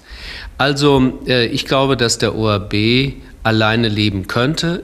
Sicherlich angesichts äh, steigender Kosten in vielen Bereichen müssten wir irgendwann überlegen, ob wir denn den gesamten Umfang aufrechterhalten. Aber äh, der Norddeutsche Rundfunk äh, wird uns in den nächsten Tagen ein Angebot machen für Kooperation im dritten Fernsehprogramm, über das hinausgehend, was es jetzt schon gibt. Ich äh, würde gerne mit dem SFB darüber reden, dass man im dritten Programm zusammenarbeitet. Äh, der Rundfunkratsvorsitzende ist aufgefordert worden, vom Rundfunkrat mit dem Mitteldeutschen Rundfunk Kontakt aufzunehmen. Wir werden alle Möglichkeiten nutzen, ein gutes Programm zu machen und dabei auch ein bisschen Geld zu sparen. Ähm, nur vor einem möchte ich warnen, wenn wir in der Tat es ganz alleine gehen wollen, für die nächsten zehn Jahre, dann wird man auch überlegen, wie viel Hörfunk, wie viel Fernsehen können wir wirklich finanzieren. Wagen Sie die Prognose? Wir hatten am Freitag den Zukunftstag. Da wurden alle möglichen Varianten der Gesellschaft durchgespielt. Das Radio kam nicht vor, aber wie lange wird man Radio 1 zum Beispiel hören können? Das hängt ganz von Radio 1 ab. Wenn die Hörer und Hörerinnen in Berlin und Brandenburg Radio 1 akzeptieren, hören wollen, äh, dann wird es Radio 1 sehr lange geben. Sie wissen, äh, das war ein schmerzhafter Prozess. Ähm, ich habe Radio Brandenburg nicht leichtfertig äh, aufgegeben, aber Radio 1 ist eine Chance, nochmal einen neuen Versuch mit Radio zu machen. Er ist noch nicht aus meiner Sicht ganz optimal genutzt, aber ich habe immer gesagt, zwei Jahre und dann wird abgerechnet. Das wird im Jahre 2000 sein bis zum Jahre 2004 wären dann nochmal vier Jahre. Möglicherweise ist dann die Zeit auch aus Ihrer Sicht ja reif für eine Fusion. Äh, wie stellen Sie sich diese Anstalt vor? Wie viele Wellen kann die haben? Wie viele Fernsehprogramme? Und äh, möglicherweise, was ist für Sie überhaupt der Zukunftsgedanke von Radio und Fernsehen in einer Region, in einem Ballungsraum Berlin-Brandenburg, in einer Zeit, wo das Geld immer knapper wird? Zum Ersten äh, muss ich sagen, dass für mich in einer Region, die mit dem Umzug der Bundesregierung dann wirklich die Hauptstadt Deutschlands sein wird, muss es eine ganz starke öffentlich-rechtliche Präsenz geben. Ob das, wenn die Politik es denn will, zwei Anstalten sind oder eine, Das ist leider nicht in meine Macht gegeben. Aber wir werden auf jeden Fall im Hörfunk so kooperieren, wie wir das jetzt tun. Ich glaube, dass es ein großer Erfolg ist, dass wir Inforadio gewagt haben und damit ähm, doch den Privaten äh, sehr viel äh, vorweggenommen haben, was sie jetzt gerne aufholen möchten. Ich glaube, dass äh, eine solche Region natürlich ein Kulturprogramm braucht und dass sie öffentlich-rechtliche Jugend- und Tagesbegleitprogramme braucht. Ob das dann acht sind oder sieben oder sechs, das muss man sehen. Man kann sich vieles wünschen, aber man muss es auch bezahlen können. Im Fernsehen sehe ich ein gemeinsames drittes Programm über Satellit mit regionalen Auseinanderschaltungen für die Metropole Berlin und für Brandenburg. Wenn das mit neuer Technik, und Sie reden ja über die weitere Zukunft mit neuer Technik möglich sein wird, dann kann ich mir auch Fenster für die Lausitz oder für andere äh, Gegenden Brandenburgs äh, vorstellen. Es wird ja immer wieder vergessen äh, bei dem Kontrast hier Metropole Berlin, hier Land Brandenburg, dass das Land Brandenburg sehr vielfältig ist. Und ich kann mir auch vorstellen, dass man dann Kooperationen auch im Programm über Brandenburg-Berlin hinaus hat, wie wir es jetzt mit Radio 3 machen. Also ein, eine nordostdeutsche Klassikwelle, dass man auch äh, gemeinsame Programme macht für Mecklenburg-Vorpommern und Brandenburg oder für Brandenburg und Sachsen-Anhalt, die dann auf einem unserer Satelliten laufen. Also ich ähm, denke nicht so, äh, rein linear, wie das heute noch ähm, oft üblich ist, sondern ich kann mir viele Konstellationen vorstellen, die aber von einem ausgehen, dass man sich gegenseitig vertraut, dass man sich unter den Intendanten vertraut und vor allen Dingen, dass die Mitarbeiter der unterschiedlichen Sender nicht das Gefühl haben, der andere will immer irgendetwas ähm, im Heimlichen erreichen, was gegen diesen Sender gerichtet ist. Also wenn es uns gelingt, das Vertrauen unter uns aufzubauen, dann ist so vieles möglich, was wir uns heute gar, noch gar nicht vorstellen können. Und wir sind gut beraten, als öffentlich-rechtliche nicht gegeneinander zu kämpfen, sondern gemeinsam. Rund ein Jahr später Streit um eine neue Medienordnung. Medienmagazin vom 6.6.1999. Das Radio 1 Medienmagazin Der Apparat. Die privaten elektronischen Medien in Deutschland sind überreglementiert und ARD und ZDF müssen ihren jeweiligen Aufgaben gemäß stärker charakterisiert werden. Diese Ansichten vertritt jedenfalls die Bertelsmann Stiftung. Um Ansichten auch Taten folgen lassen zu können, wollten die Gütersloher das Gesetzesänderungsfeld, so heißt das, nicht allein der ihrer Meinung nach viel zu langsam reagierenden Politik überlassen. Drei Jahre lang schickte man Forscher um die ganze Welt, verteilte Preise für liberale Konstruktionen der Medienlandschaftsgestaltung, lud Politiker und Manager zu geheimen Gesprächen und veranstaltete hochkarätig besetzte Symposien. Werner Lange war gespannt, was aus beiden Themen der Stiftungsarbeit, nämlich die Schaffung eines Medienrates für ganz Deutschland und Festschreibung eines Funktionsauftrages für den öffentlich-rechtlichen Rundfunk geworden ist. Anfang der Woche lud die Stiftung wieder einmal ein. Hier sein Bericht. Eines der Ergebnisse dieser Forschung, statt 15 unabhängiger Landesmedienanstalten solle ein bundesweit agierender Kommunikationsrat geschaffen werden, fand allerdings bei den wenigsten Landespolitikern Freunde. Verfassungsänderungen wären dafür erforderlich, so die Kritikermeinung, und zudem käme es zu weniger statt zu mehr Effektivität in der Medienaufsicht. Auch bei der zweiten Frage, der sich die Expertenrunde der Bertelsmann Stiftung widmete, müssen in der digitalen Vielfaltswelt ARD und ZDF immer noch gleiche Aufgaben wahrnehmen wie bisher, sind Annäherungen der Sichtweisen nicht herzustellen gewesen.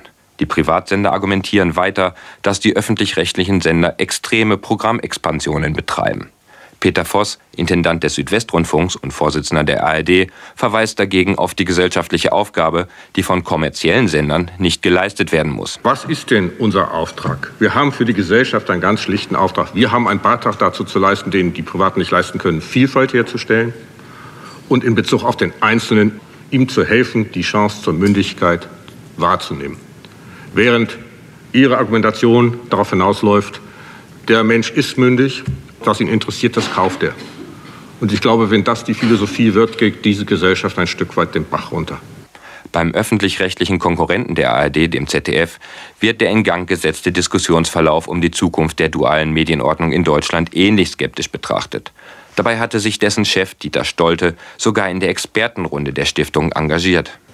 Es wird Sie hoffentlich nicht äh, überraschen, wenn ich sage, dass ich mich eigentlich nach dem Ablauf der Veranstaltung frustriert fühle. Weil ich eigentlich hierher gekommen bin zu einer Veranstaltung unter dem Titel Kommunikationsordnung 2000 Neue Wege der Aufsicht und im dualen Rundfunk und nicht zu einer Veranstaltung Ich wünsche mir was. Das sind zwei unterschiedliche Dinge. Die Frage der wechselseitigen Defizite und der Klagen, was der eine hat und was der andere nicht hat und dass man jeweils das andere auch noch gerne hätte, die kann ich nur sagen, diese Diskussion, die wird seit mehr als zehn Jahren geführt. Und erlauben Sie, sie langweilt mich, weil in dieser Diskussion nicht ein einziger neuer Gedanke auftaucht. Darüber ärgerten sich die meisten Diskutanten. In den Pausen, aber auch während der Diskussionen tauchten Einschätzungen auf wie die Stiftung ist mit ihrem Vorhaben als Adler gestartet und als Suppenhuhn gelandet.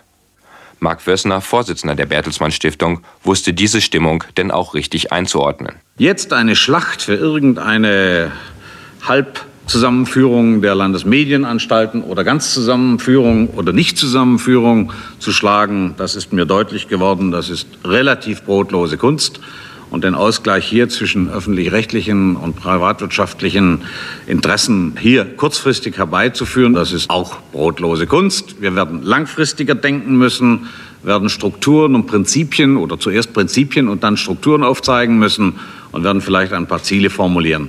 So wird die Arbeit, die wir hier hineingesteckt haben in diese Thematik, nicht für umsonst gewesen sein. Wir werden an dem Thema bleiben und werden zu dem Thema ein vernünftiges Papier vorlegen, das Ihnen dann zur Kenntnis geht. Interessanterweise war ein Jahr später ein alter Privatisierungsgedanke in Form eines Börsengangs des ZDF Thema im Fernsehrat. Medienmagazin vom 1. April 2000.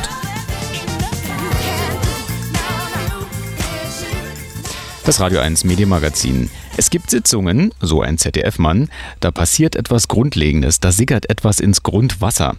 Gemeint hatte damit die gestrige ZDF-Fernsehratssitzung. Ein grundsätzlich anders ausgerichtetes Denken und Handeln der Länder bei der Rundfunkpolitik. Das verlangt der Intendant des Senders Dieter Stolte. Es wird Zeit, sich von den wohligen 90er Jahren zu verabschieden und die Realität einziehen zu lassen. Und die derzeitige Realität heißt für den Mainzer Sender, die kommerziellen Konkurrenten formieren sich über nationale Grenzen hinweg. Und Angriffen auf ihn muss sich der öffentlich-rechtliche Rundfunk mit gleich starken Waffen erwehren können. Der heute in Kraft tretende vierte Rundfunkänderungsstaatsvertrag ist also Schnee von gestern. Die nächste Runde ist eingeläutet. Werner Lange war bei der denkwürdigen Fernsehratssitzung für uns dabei. Als sehr modern betrachtet das ZDF den heute in Kraft tretenden vierten Rundfunkänderungsstaatsvertrag nicht. Ab jetzt ist es dem ZDF untersagt, Kooperationsverträge mit Privatfirmen für Online-Angebote einzugehen, die nicht programmbegleitend sind und durch Werbung finanzierte neue Multimedia-Angebote wären ab jetzt ebenfalls illegal. In einer Zeit, in der sich Medienunternehmen weltweit zusammenschließen, durch Börsengänge riesige Mengen Geld beschaffen können und sich ungeahnte Machtmöglichkeiten schaffen, muss auch der öffentlich-rechtliche Rundfunk reagieren können, auch nach ökonomischen Gesichtspunkten und flexibel, so ZDF-Intendant Dieter Stolte. Schließlich werden die Möglichkeiten, über die Gebühreneinnahmen konkurrenzfähig bleiben zu können, geringer. Wir können die Aufgaben von heute und morgen nicht mit den Lösungsansätzen und mit den Denkmodellen äh, der Vergangenheit äh, vornehmen, sondern wir müssen immer dort, auch wenn es ungewöhnlich ist, auch anfangen darüber nachzudenken. Ich sage das zum Stichwort Börse, kann nicht auch in einem begrenzten Umfang jedenfalls ein outgesourceter Unternehmensteil, der mit privatrechtlicher, privatwirtschaftlicher Tätigkeit ausgestattet und im Konkurrenzbereich vergleichbar ist, so etwas machen. Diese, ich stelle die Frage, ich kündige nicht den Börsengang an, sondern ich stelle die Frage und mit dieser Frage muss man sich auseinandersetzen und muss nicht nur die Chancen sehen, sondern selbstverständlich auch die Gefahren sehen und wenn es Gefahren gibt, äh, darüber nachdenken, wie man sie eliminieren kann, um zu einer Antwort zu kommen, ja, das wäre ein Lösungsmodell. Dem Fernsehrat des ZDF insgesamt geht das Nachdenken des Intendanten über mögliche Börsengänge von ZDF-Töchterfirmen vorerst noch zu weit. Einigkeit gibt es hingegen darin, dass Partnerschaften zwischen öffentlich-rechtlichen Anstalten und Privatfirmen gewünscht sind. Diese sogenannten Private-Public Partnerships sind allerdings nicht so neu. Ja, das ist heute schon rechtlich möglich, aber das wird in Zukunft äh, wahrscheinlich dynamischer möglich sein müssen. Dazu gehört auch die Frage des Kontrollrechts äh, der Rechnungshöfe, denn wenn die Rechnungshöfe ein Kontrollrecht bei solchen Gesellschaften des äh, Public-Private Partnerships bekämen, dann würden solche Partnerschaften überhaupt nicht äh, entstehen können, weil kein privater Unternehmer sich durch einen Landesrechnungshof eines Bundeslandes prüfen lassen würde. Für ein ganz anderes Thema bekam der ZDF-Intendant ebenfalls grünes Licht von seinem Fernsehrat, Forderungen an die Politik stellen zu dürfen. 50 Prozent aller digitalen terrestrischen Sendefrequenzen sollen künftig für Angebote der öffentlich-rechtlichen Anstalten reserviert bleiben. Neben dem dualen Gleichgewicht gebraucht das ZDF auch das Argument, die Sendemasten werden mit ARD und ZDF Geldern von analog auf digital umgerüstet. Die Privatsender halten, nach Informationen von Dieter Stolte, trotzdem nichts von einer Aufteilung 50 zu 50. Äh, ich weiß, dass es eine, eine Forderung gibt der Privaten, die auf eine Aufteilung von 70-30 hinausläuft, wobei 70 äh, Prozent zugunsten der Privatveranstalter zuzurechnen wäre. Äh, nur ich stelle mal ganz schlicht die Frage, wer bezahlt es denn? Die Privaten wollen möglichst viel haben, also 70 Prozent, aber bezahlen wollen sie dafür natürlich nichts. Medien, Politik. Und so könnte man noch viel mehr Beispiele finden, wie komplex das Ringen um den öffentlich-rechtlichen Rundfunk im Kontext der Marktteilnehmer, der Interessen von Politik und Gesellschaft ist. Fortsetzung folgt sicherlich. Vielen Dank, dass Sie bis hierhin gefolgt sind. Empfehlen Sie uns gern weiter mit einem Link zu diesem Podcast, zum Beispiel zur ARD Audiothek mit der blaue Zeitmarken-Navigation in der App. Die nächste Ausgabe erscheint wieder in der Nacht zum kommenden Montag. Bis dahin. Radio 1 Medienmagazin. Vergessen Sie nicht, Ihre Antennen zu erden.